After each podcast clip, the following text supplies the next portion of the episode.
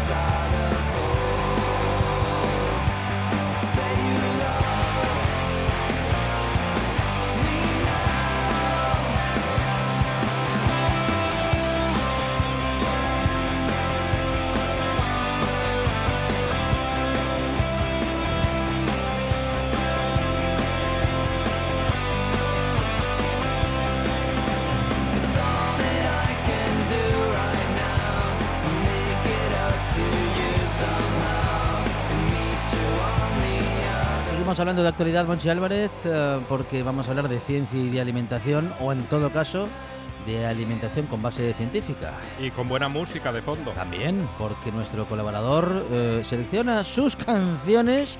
Eh, hasta eso le hacemos hacer. Miguel Ángel, ¿qué tal? Buenas tardes. Hola. Hola, buenas tardes, ¿qué tal? Bueno, bienvenido Miguel Ángel a esta buena tarde. Um, Miguel Ángel Urueña. Sí, señor, Miguel Ángel Urueña, uh, doctor en Ciencia y Tecnología de los Alimentos y también responsable del blog Gominolas de Petróleo, www.gominolasdepetróleo.com. Y decíamos, Miguel Ángel, que seguíamos con la actualidad porque justamente vamos a hablar, bueno, pues de una noticia, ¿no?, que hemos conocido en estos días y es un brote de salmonelosis en Asturias. Sí, pues si no teníamos suficiente ya con el coronavirus, pues mira, hemos conocido un brote en una escuela infantil de Oviedo y eh, la primera noticia que yo vi decía que había 12 niños ingresados en el UCA y luego las noticias que han ido publicándose hablaban de diferentes números de personas, así que al final no me he aclarado muy bien. Parece que había tres personas ingresadas, tres niños pequeños estaban investigando si podía haber otros 17 afectados. Bueno, el caso es que se ha producido un, brote que ha afectado a varios niños, no sabemos muy bien a cuántos, o por lo menos no lo sé yo muy bien a ciencia cierta. Y, bueno, pues eh, creo que es un tema interesante para tratar en esta buena tarde para que no vuelva a ocurrir algo así, para tratar de explicarlo un poco, para entenderlo y tranquilizar también a los padres que puedan estar preocupados por estas cosas. Así que bueno, a ver si arrojamos un poco de luz sobre el tema. Bueno, vamos a hablar, vamos a hablar sobre este asunto. Mm, la salmonela. ¿Qué puede suceder? ¿Cómo se puede, bueno, cómo puede llegar la salmonela a nosotros, a, bueno, pues a nuestra, vamos a decir que a nuestros alimentos, Miguel Ángel? Pues mira, normalmente pensamos que la salmonela, bueno, la asociamos siempre con el huevo y la mayonesa y estas cosas. Sí. Y es verdad, es, verdad que se puede asociar con el, con el huevo, sobre todo con el huevo crudo, pues salsas eh, como la mayonesa, que a veces se hace con huevo crudo, o tortillas poco cuajadas. Eh, pero, pero no solo eso, sí, es, hay riesgos, entonces eh, no solo eso, la, salmonela es una bacteria que está en el intestino de, los animales, también de las personas, y que no tienen por qué tener síntomas para, o sea, podemos tener la bacteria en el intestino y aún así estar sanos. Entonces se transmite a través de las heces. Por eso se asocia sobre todo a los huevos, porque pueden estar contaminados con las heces de gallinas pero no solo se asocia a los huevos, también pueden estar contaminados otros alimentos, por ejemplo, la carne de pollo, eh, si al eviscerar los pollos, pues el contenido del intestino contamina la carne, en la carne de cualquier otro animal, de cerdo, por ejemplo. y también pues en otros alimentos, en cualquier otro alimento que pueda haber transmitido esa, se puede haber transmitido esa bacteria pues desde eh, un huevo crudo hasta una lechuga, por ejemplo, o desde una carne de pollo cruda hasta un tomate. Puede pasar de uno a otro si no se manipulan correctamente. Esa es una forma de contagio de, la más frecuente, comer alimentos contaminados, alimentos mal manipulados, pero también se puede transmitir de persona a persona. Decimos que esta bacteria puede estar en, las heces de las personas. Entonces, pues eh, imaginemos que un niño eh, pues ha ido al baño y no se ha lavado bien las manos, pues puede contagiárselo a otro si pues le mete las manos en la boca, por ejemplo. No digo que haya sido el caso, además me parece poco probable en, esta, en este brote del que hablamos, porque bueno, en las, en las escuelas están tomando medidas para aislar a los niños y que no haya contacto entre diferentes clases, por ejemplo. Y aquí parece que sí que ha habido afectados entre diferentes clases. Entonces, sin conocer el tema de cerca, pues a mí lo que me parece es que puede haber sido, digo, eh, bueno, especulando, eh, pues puede haber sido eh, pues contaminación a través de los alimentos. Pero bueno, eso ya lo dirán las investigaciones correspondientes. Y es que lo digo porque es el, caso más probable, porque es lo que suele ocurrir, que las personas nos contagiemos de salmonelosis a través de alimentos mal manipulados, alimentos contaminados mal manipulados. Ah, claro, porque mm, hay una hay dos formas de hacerlo, bien y mal. Si se hace mal em, es cuando pueden suceder estas cosas. En, qué casos lo estaríamos haciendo mal? ¿Estaríamos manipulando de un modo incorrecto los alimentos, Miguel Ángel? ¿Falta de limpieza, por ejemplo? Pues puede ser eh, varias cosas. Eh, normalmente lo que se recomienda para evitarlo, bueno, si hablamos de las medidas de prevención, se puede entender también cómo se puede contagiar pues es importante lavarse las manos, por lo que hemos dicho, si vamos al baño y no nos lavamos las manos después, pues nuestras manos pueden estar contaminadas y acabar contaminando esos alimentos. Entonces, eso es una posible vía de contagio.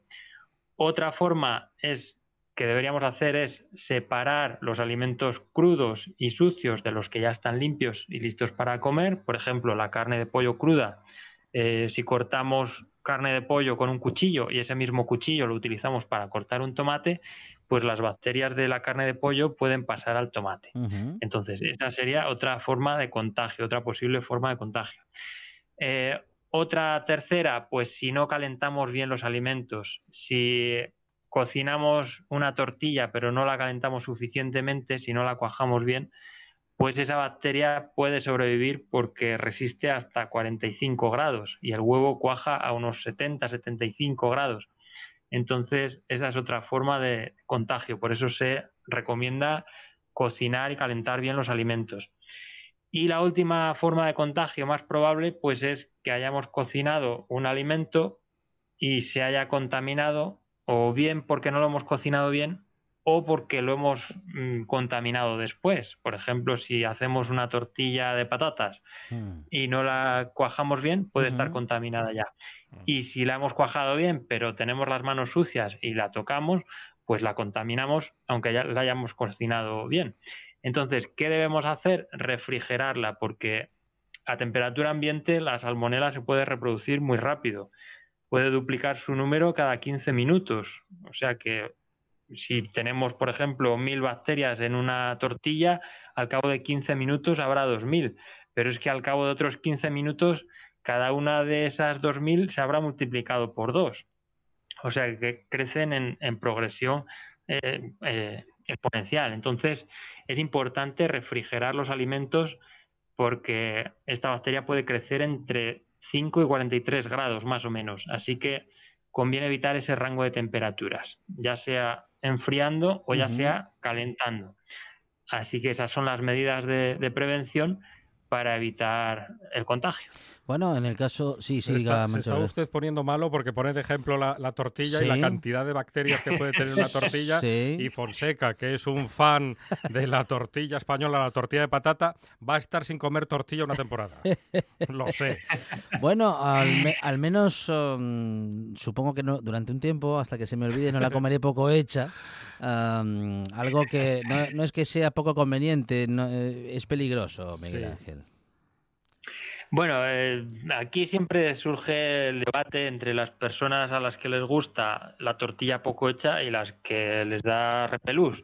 Eh, yo soy más bien de las segundas, entonces, pero bueno, tampoco se puede ser tajante. En estos casos hay que hablar de probabilidad. Entonces, no es que comiendo una tortilla poco hecha vayas a enfermar necesariamente, pero tienes más probabilidad de hacerlo. Entonces, bueno, eh, ¿qué habrá pasado en este caso? Pues no lo sabemos todavía, ya veremos.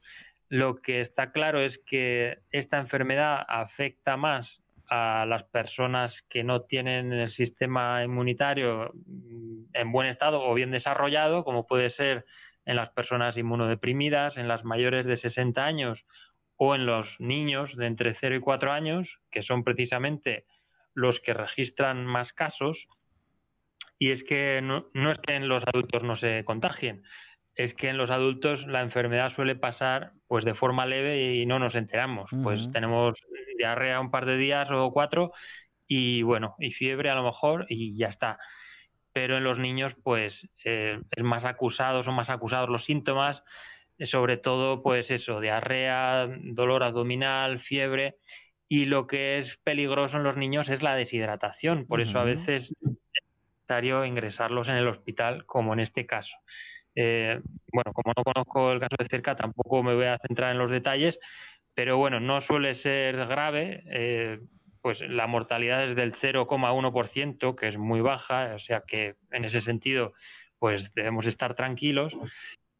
Eso no quiere decir que mm, podamos hacer barbaridades, porque bueno, pues también puede dejar secuelas en algunos casos, pero en general, pues eso, eh, pues si hay algún padre que nos esté escuchando y, y, su hijo está afectado, pues que no se preocupe, porque normalmente pasa de forma, mm, vamos, eh, leve, digamos, que el riesgo es la deshidratación. Si ya están controlados estos niños, pues no hay problema. Y, bueno, pues nada, en adultos o normalmente pasa de forma leve, a no ser que haya patologías previas o cosas de estas. Así que bueno, pues prudencia y tranquilidad. Miguel Ángel, una consulta personal, por lo que estás comentando, hace, hace unos años el Venda Lerenda vivía con otros bandoleros compartiendo piso, años de, mocedad, años de juventud, y yo tenía una pechuga de pollo, lo recuerdo bien, y dije, no la voy a freír, que se vaya haciendo poco a poco en el microondas la, fui haciendo en el microondas poco a poco, me la comí entre pan y me puse malísimo, pero malísimo. Eh, iba cada dos por tres a hablar con el señor Roca, tuve eh, fiebre, eh, ¿eso puede ser salmonela? Eso seguramente sería, podría ser, podría ser salmonela, pero me imagino que sería Campylobacter, que es la ah. bacteria que se asocia sobre todo a la carne de pollo cruda. Sí y, o poco cocinada, como en este caso, en el microondas calienta, pero para cocinar pues hay que dejarlo durante mucho tiempo y además no se cocina de forma uniforme, puede haber zonas donde ya esté el alimento casi quemado y en otras esté pues casi crudo, entonces no es suficiente para, para matar los bichos. Y, y, bueno, el problema con estos casos es que pues el diagnóstico es difícil, a no ser que te hagan un análisis pues de heces, por ejemplo, pues la mayoría de, de las bacterias patógenas que mm, contraemos a través de los alimentos provocan síntomas muy parecidos, es decir, en la mayoría de los casos son diarrea, dolor abdominal, fiebre, vómitos y bueno, pues por eso normalmente cuando vamos al médico con estos síntomas, pues se suele decir, bueno, pues era salmonelosis, mm. pero sin un análisis específico, pues es un poco disparar a ciegas, a no ser que haya un síntoma muy concreto, por ejemplo, con la salmonelosis eh, las heces se pueden poner de color verde, que es un síntoma muy característico, pero por lo demás, pues podría ser cualquier cosa. Ya te digo que yo diría Campylobacter, que es la bacteria que más mm, infecciones causan en, en, Europa al cabo del año. Salmonelosis es la segunda, la salmonela es la segunda que, más casos provoca. 100.000 se registraron el año pasado, si no recuerdo mal. Así que, bueno, pues eh, cuidado con estas cosas porque, bueno, pues nos pueden dar más de un disgusto. Sí, estuve malísimo un día entero. Sí, sí, bueno, yo, mira, yo tengo un amigo que estuvo a punto de, irse para el otro barrio por, por una salmonelosis que, bueno, estuvo mal diagnosticada desde el principio porque no se enteró y al final, bueno, pues complicaciones pero bueno, tampoco es plan de asustar, ¿eh? Mi amigo está bien, se recuperó. Un saludo, ¿eh? Un saludo para el amigo de Miguel Ángel, que lo pasó mal. Y ahora come las tortillas como ladrillos. Sí, sí. pues sí. Se hizo, se hizo vegetariano, pero no incluye la... Bueno, no, sí, se hizo vegetariano con tal de no tener que... con tal de no comer huevo nunca, nunca más. no, sí, está bien. No, vegano, vegano, vegano, vegano. Eh, Miguel Ángel, hablando de veganos y de vegetarianos, eh, las acelgas y las espinacas existen. Existen, pues sí, eh, mira, hablando de. Y son comestibles. Sí, pero hay que cocinarlas con otra cosa. hay que disfrazarlas, ¿no? Sí, sí, sí. no, hombre, no. Si es que estamos mal acostumbrados. Lo primero que estamos mal acostumbrados y comemos cosas con sabores muy intensos y mm, claro, cuando ah. nos plantan un plato de judías verdes, pues aquello nos sabe a verde y no nos gusta. Mm. Pero bueno, si nos vamos acostumbrando, además, otra cosa que estamos mal acostumbrados es a que la verdura tiene que entrar a la fuerza, porque como es sana hay que comerla. Y, venga, y hay que comerla aunque sea así, cocida y ya está. Mm. Y hombre, a veces la maltratamos. Pues, por ejemplo, eh, comer unas judías verdes mismo, que es lo que acabo de decir, pues en plan blandurrias sobrecocidas, pues al final, pues eso no, no, no gusta. Pero si las haces, por ejemplo, a la plancha, que se van dorando y tienen así como saborcillo y un poquitín de sal, y unos ajos y un poco de pimentón a lo mejor. Ya estamos, ya estamos maquillando. Hombre, pero no, maquillando un poquitín, pero no es echar un bote de mayonesa encima. claro, Eso, eso, era lo que llamo yo maquillar, o un bote de ketchup. Venga, vamos a darle las judías verdes al niño con un bote, con medio bote de ketchup y otro medio de mayonesa, que tiene que comer verduras, hombre, para comerlas así. Son verduras enterradas. Verduras azucaradas. Para comer así, mejor que no. es lo mismo que con la leche, que venga, pues ahí, cacao y azúcar, venga, a lo loco. Hombre, para beber así la leche, pues, pues casi mejor que beba agua, porque al final es peor el remedio que la enfermedad. Bueno, bueno. Pero bueno, la cosa es que sí, las espinacas existen y además están muy ricas. Las podemos cocinar de muchas formas, pues con garbanzos, con arroz, con mil cosas. Sí.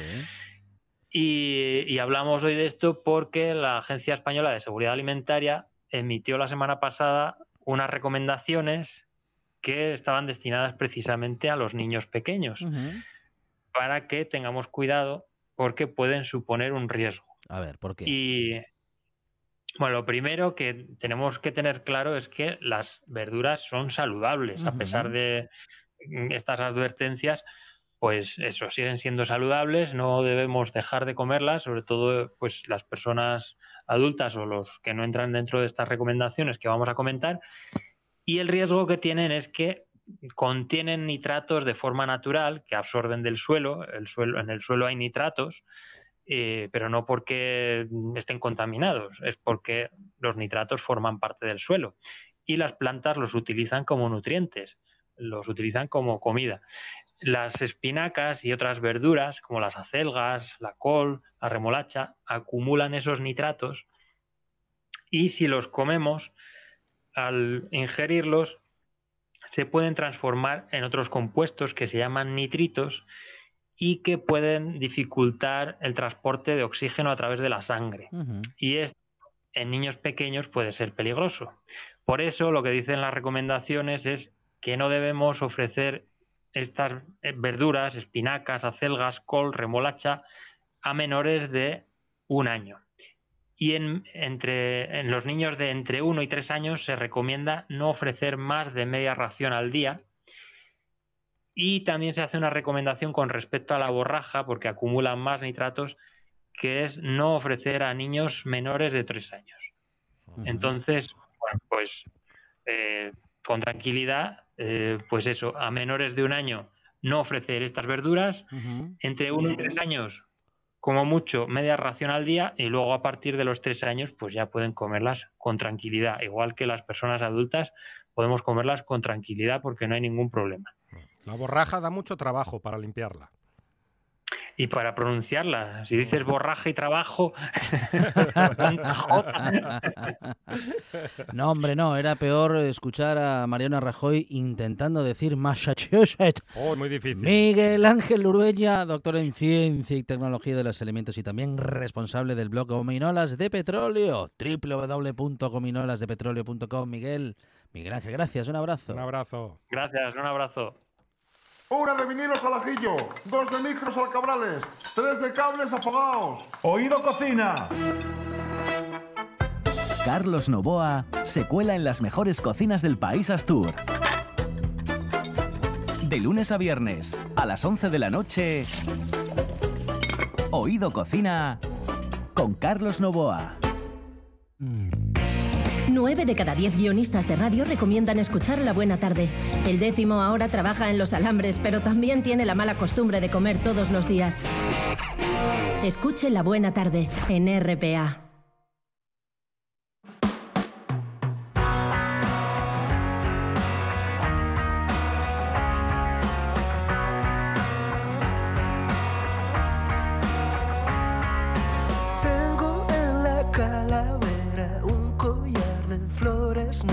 para hoy, para hoy. En el río todos juegan y a mí me tiemblan las piernas, como no, como no.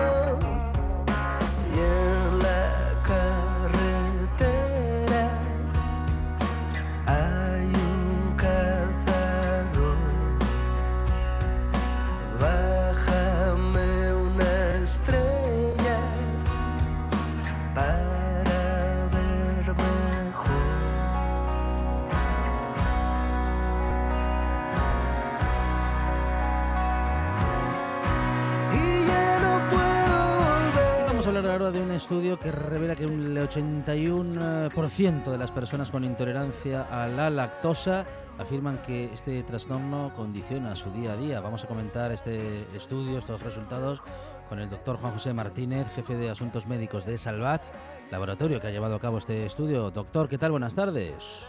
Hola, buenas tardes.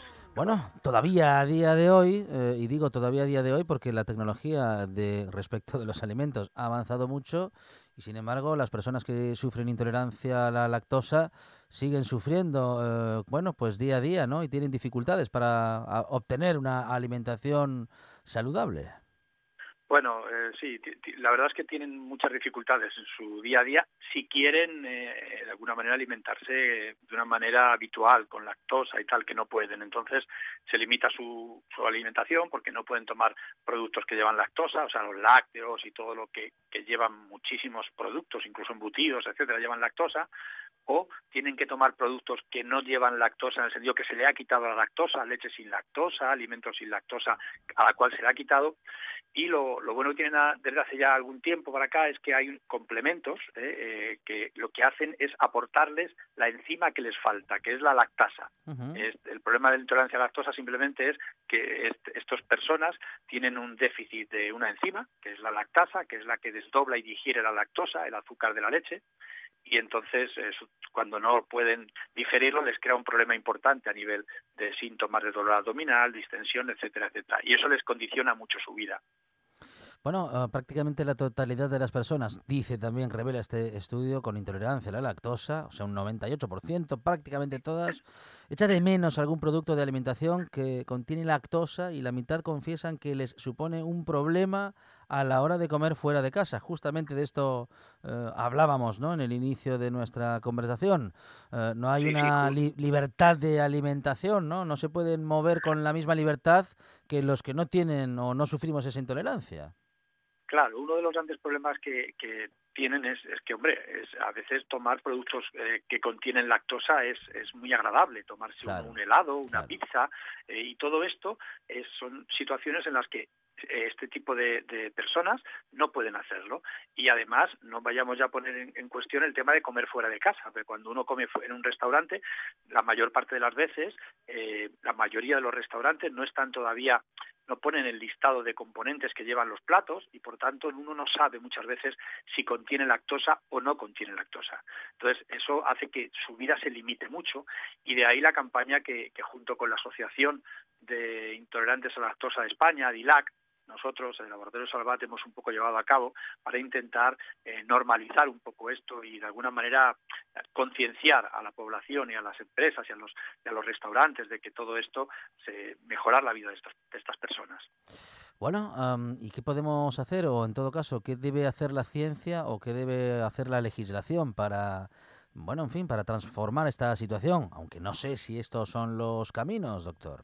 Bueno, eh, lo que la legislación en principio ya hace algo un poco y es que eh, todos los componentes en precocinados y todos los componentes de, por supuesto, medicamentos que a veces lo llevan y llevan lactosa, la lactosa es de declaración obligatoria. Teóricamente, en ese sentido, eh, cuando un producto es, vamos a decir, de ventas, está claro que lo debe llevar, pero donde no puede poner que lo lleves en un, en un producto de un restaurante. O sea, por ahora no es obligatorio, que debería en un futuro probablemente decirlo en los platos, algunos sí que lo llevan, ¿no?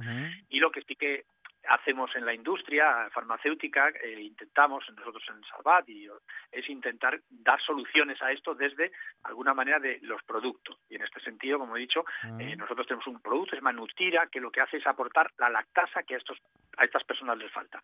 Tomándolo simplemente 10 minutos o un cuarto de hora antes de comer productos con lactosa o cuando ellos sospechan que pueden tomar alimentos con lactosa, les va a evitar toda esa problemática, todos esos efectos secundarios que tiene el, tomar lactosa.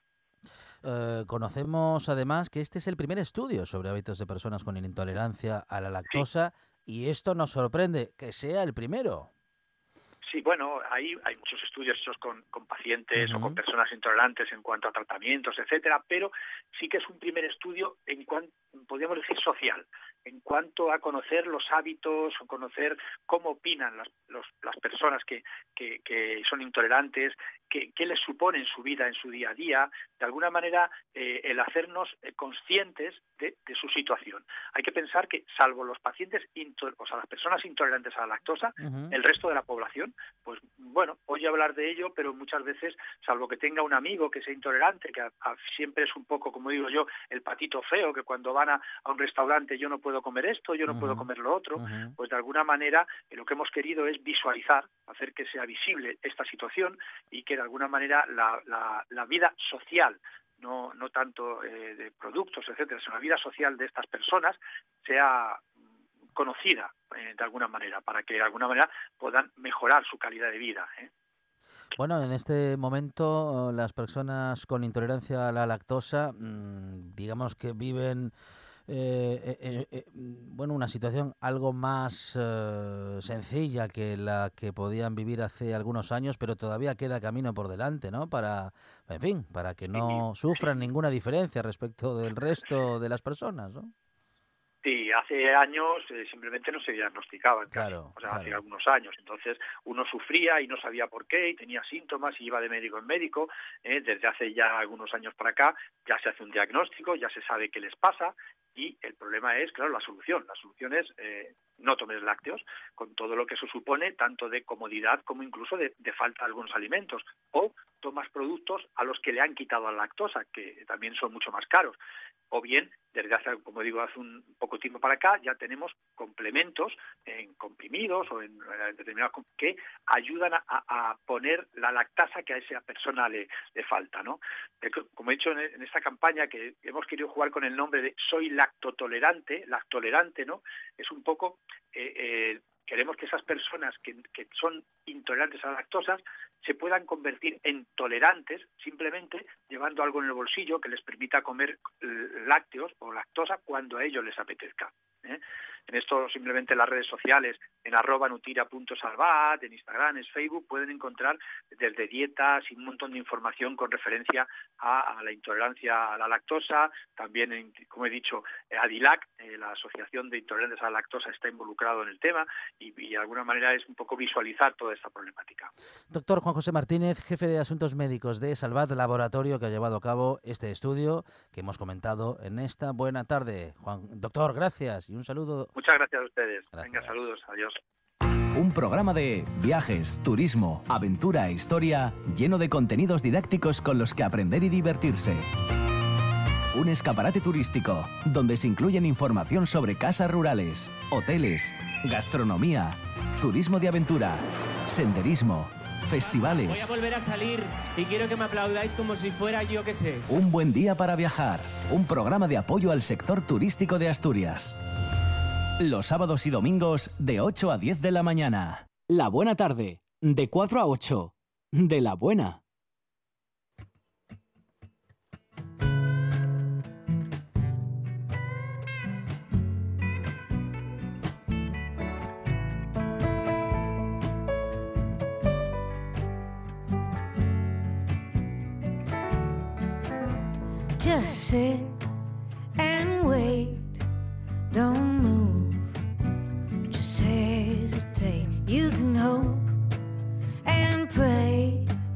You can moan.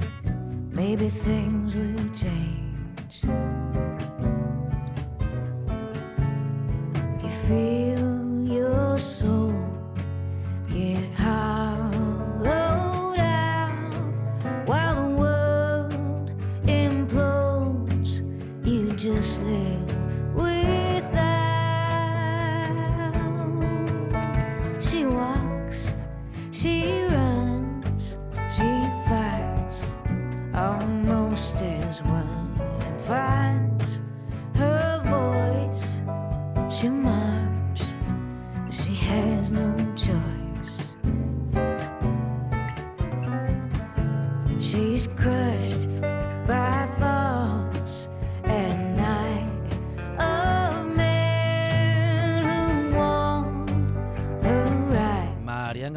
Prieto, ¿qué tal? Buenas tardes.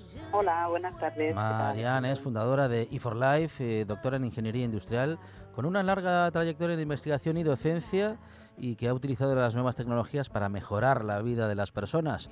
Y nos ha contado en esta buena tarde, hace algún tiempo, el desarrollo de un bastón inteligente diseñado para ayudar a personas con Parkinson y Alzheimer y que, bueno, pues que está dando buenas noticias y grandes satisfacciones, Mariana así es. La verdad es que hemos trabajado duro, pero bueno, pues de vez en cuando tenemos buenas noticias. Bueno, eh, la noticia en este caso es que mm, bueno ha sido protagonista en, la, en los eh, premios Fundación Mafre en esa final y bueno, pues eh, parece que Pauto, este proyecto del bastón inteligente, bueno, pues avanza, Marian, y podrá ser, mm, bueno, en fin, eh, por fin fabricado. Eh, eh confírmanos esta última afirmación y dinos en qué, en qué fase está el proyecto.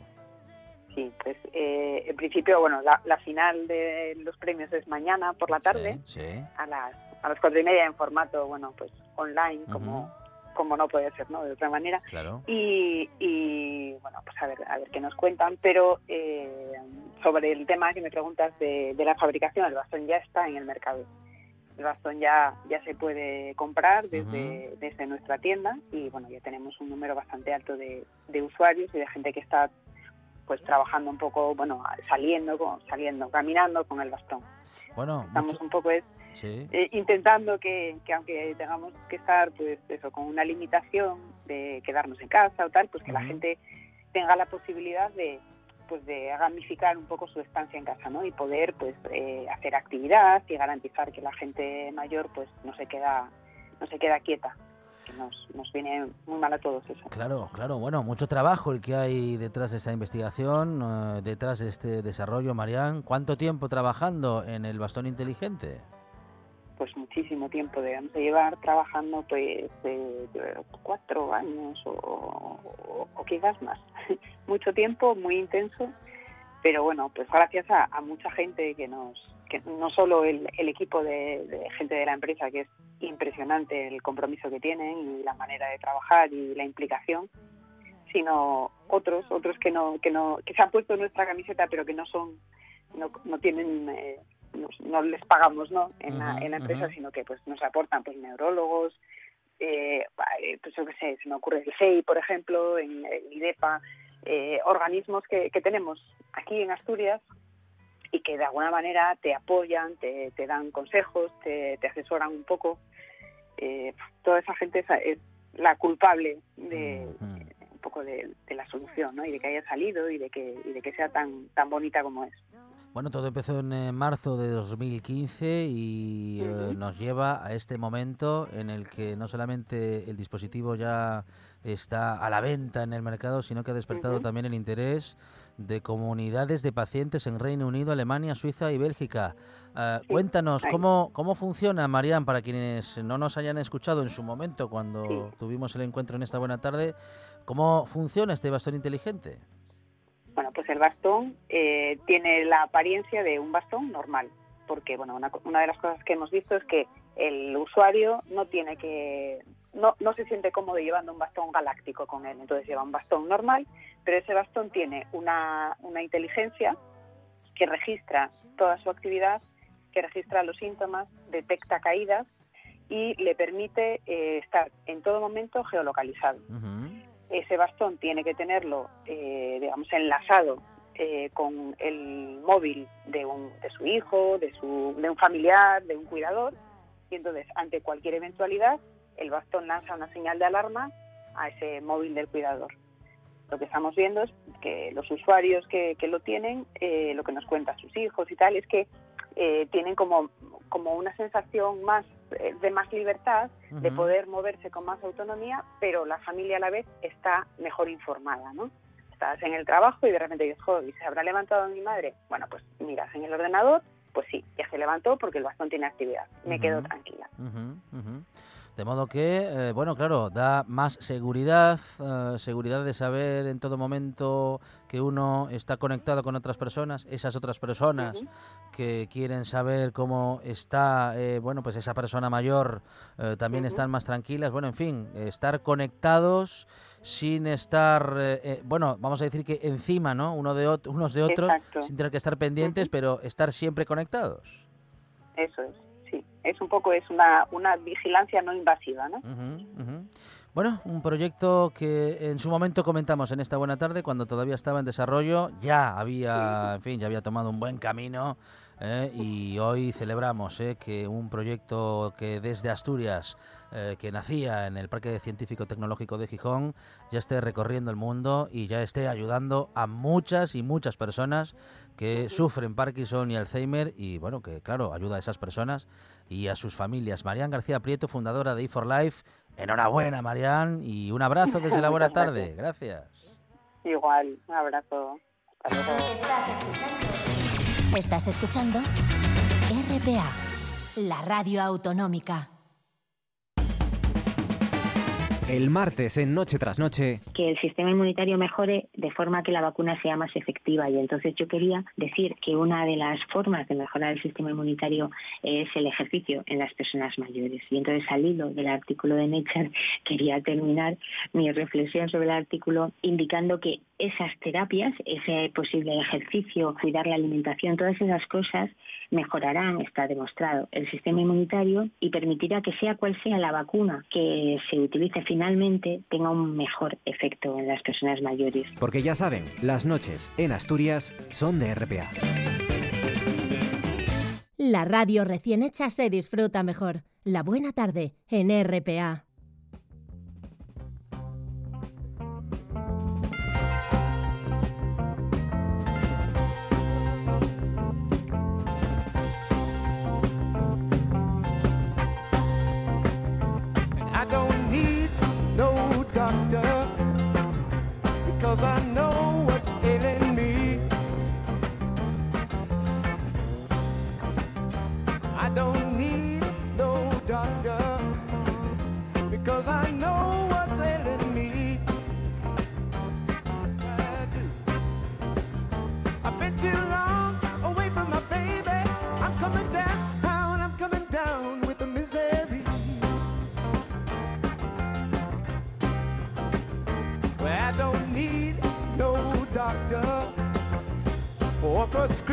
Por no abundar en el asunto, con Gene Cruelle eh, solemos evitar la COVID-19 mm, o si lo abordamos lo hacemos, eh, bueno, de, de, modo que no sea el único tema, pero hoy hemos tenido que, bueno, pues que sucumbir eh, al, bueno, pues al interés general y al nuestro propio también, claro, queremos saber en qué momento estamos, qué podemos esperar para el futuro.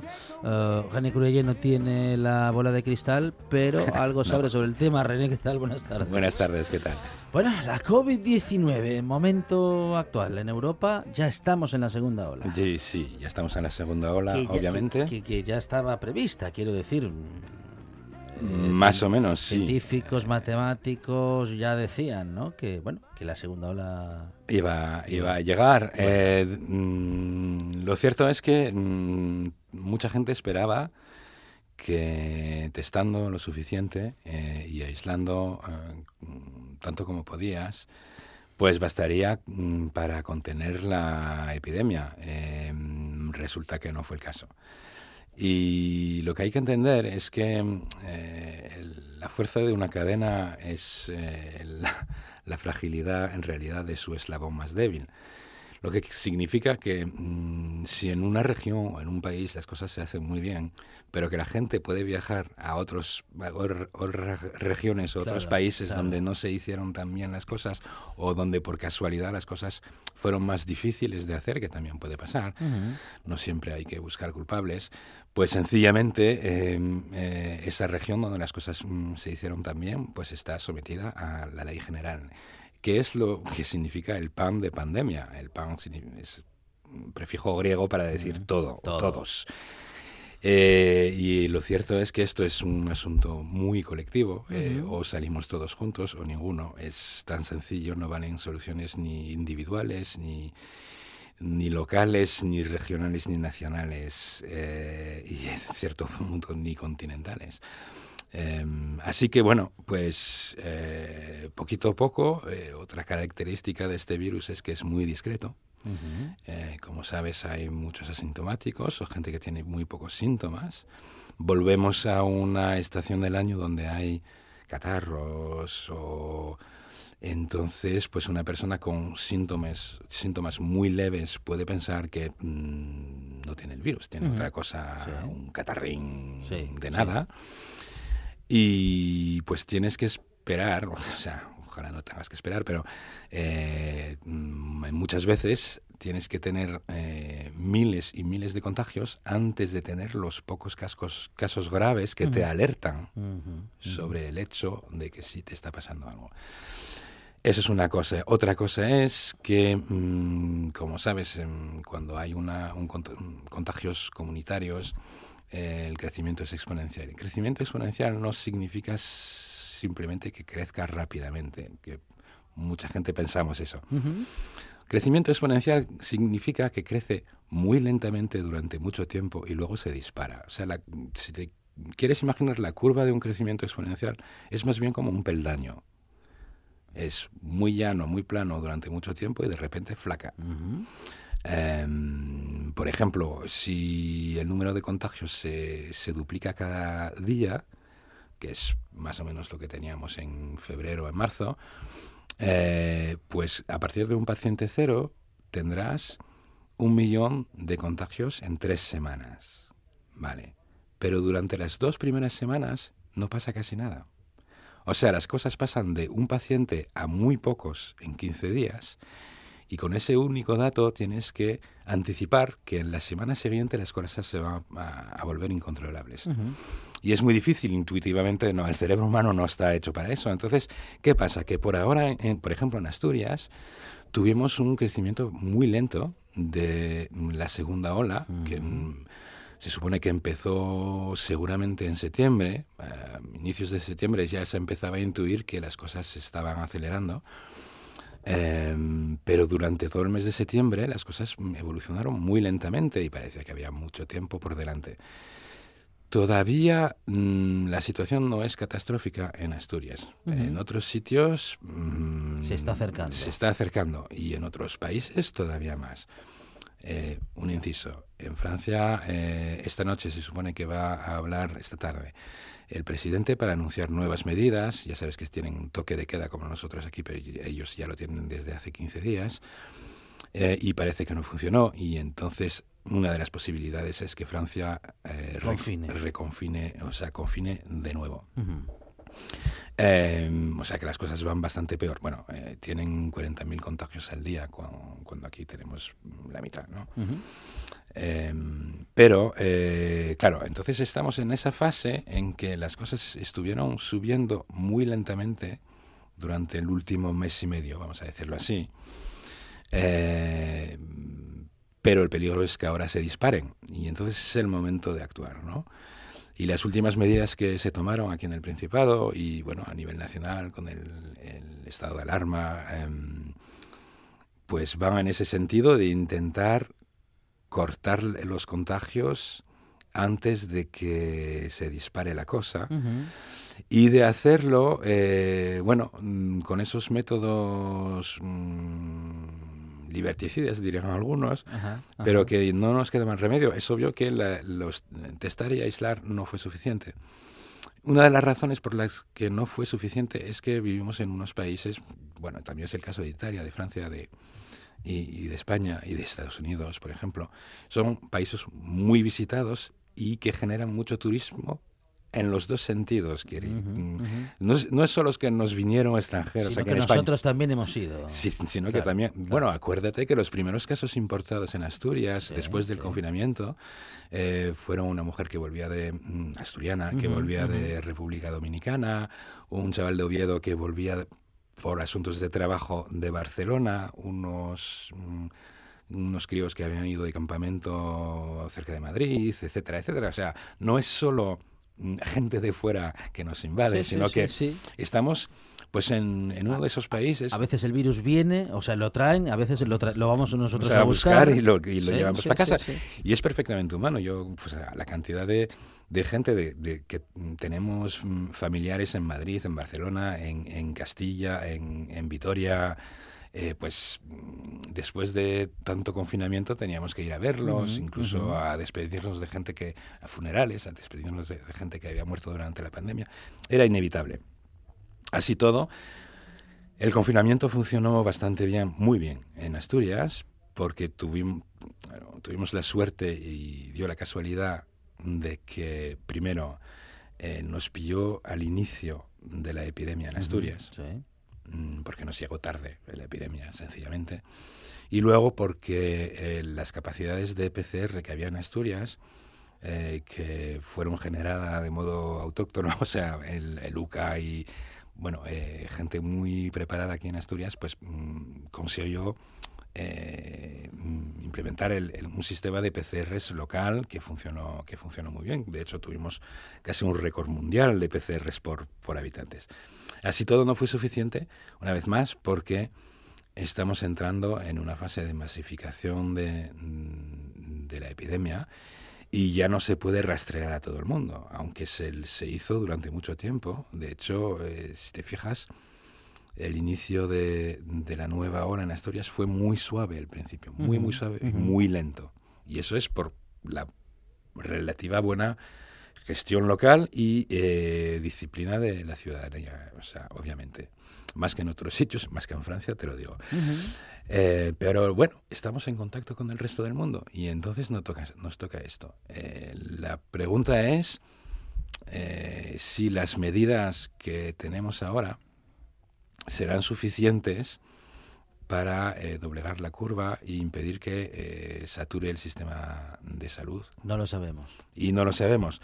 El problema del toque de queda... La pregunta está, pero la respuesta no. La vamos a tener ahora. Es, un experimento. O sea, eh, hay que aceptar que no se sabe todo y que estamos intentando cosas, ¿no? Eh, para evitar mm, tener que confinar. Pero eh, hay datos... Bueno, en Francia es obvio que el confinamiento, el toque de queda no funcionó. pero, por ejemplo, en Guyana Francesa sí que funcionó.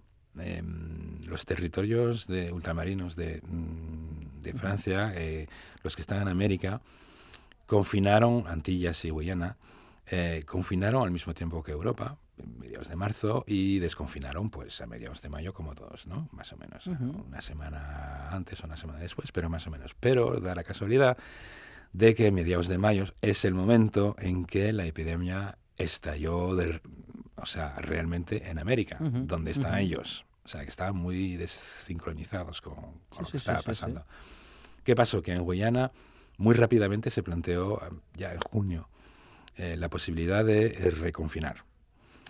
Pero resultaba imposible, es un país muy pobre donde muchísima gente se gana la vida eh, vendiendo verduras y frutas, su cosecha en las rotondas de los polígonos. Y si se confinan, no comen. Y si se confinan, sencillamente no comen. Entonces se, se intentó otra cosa.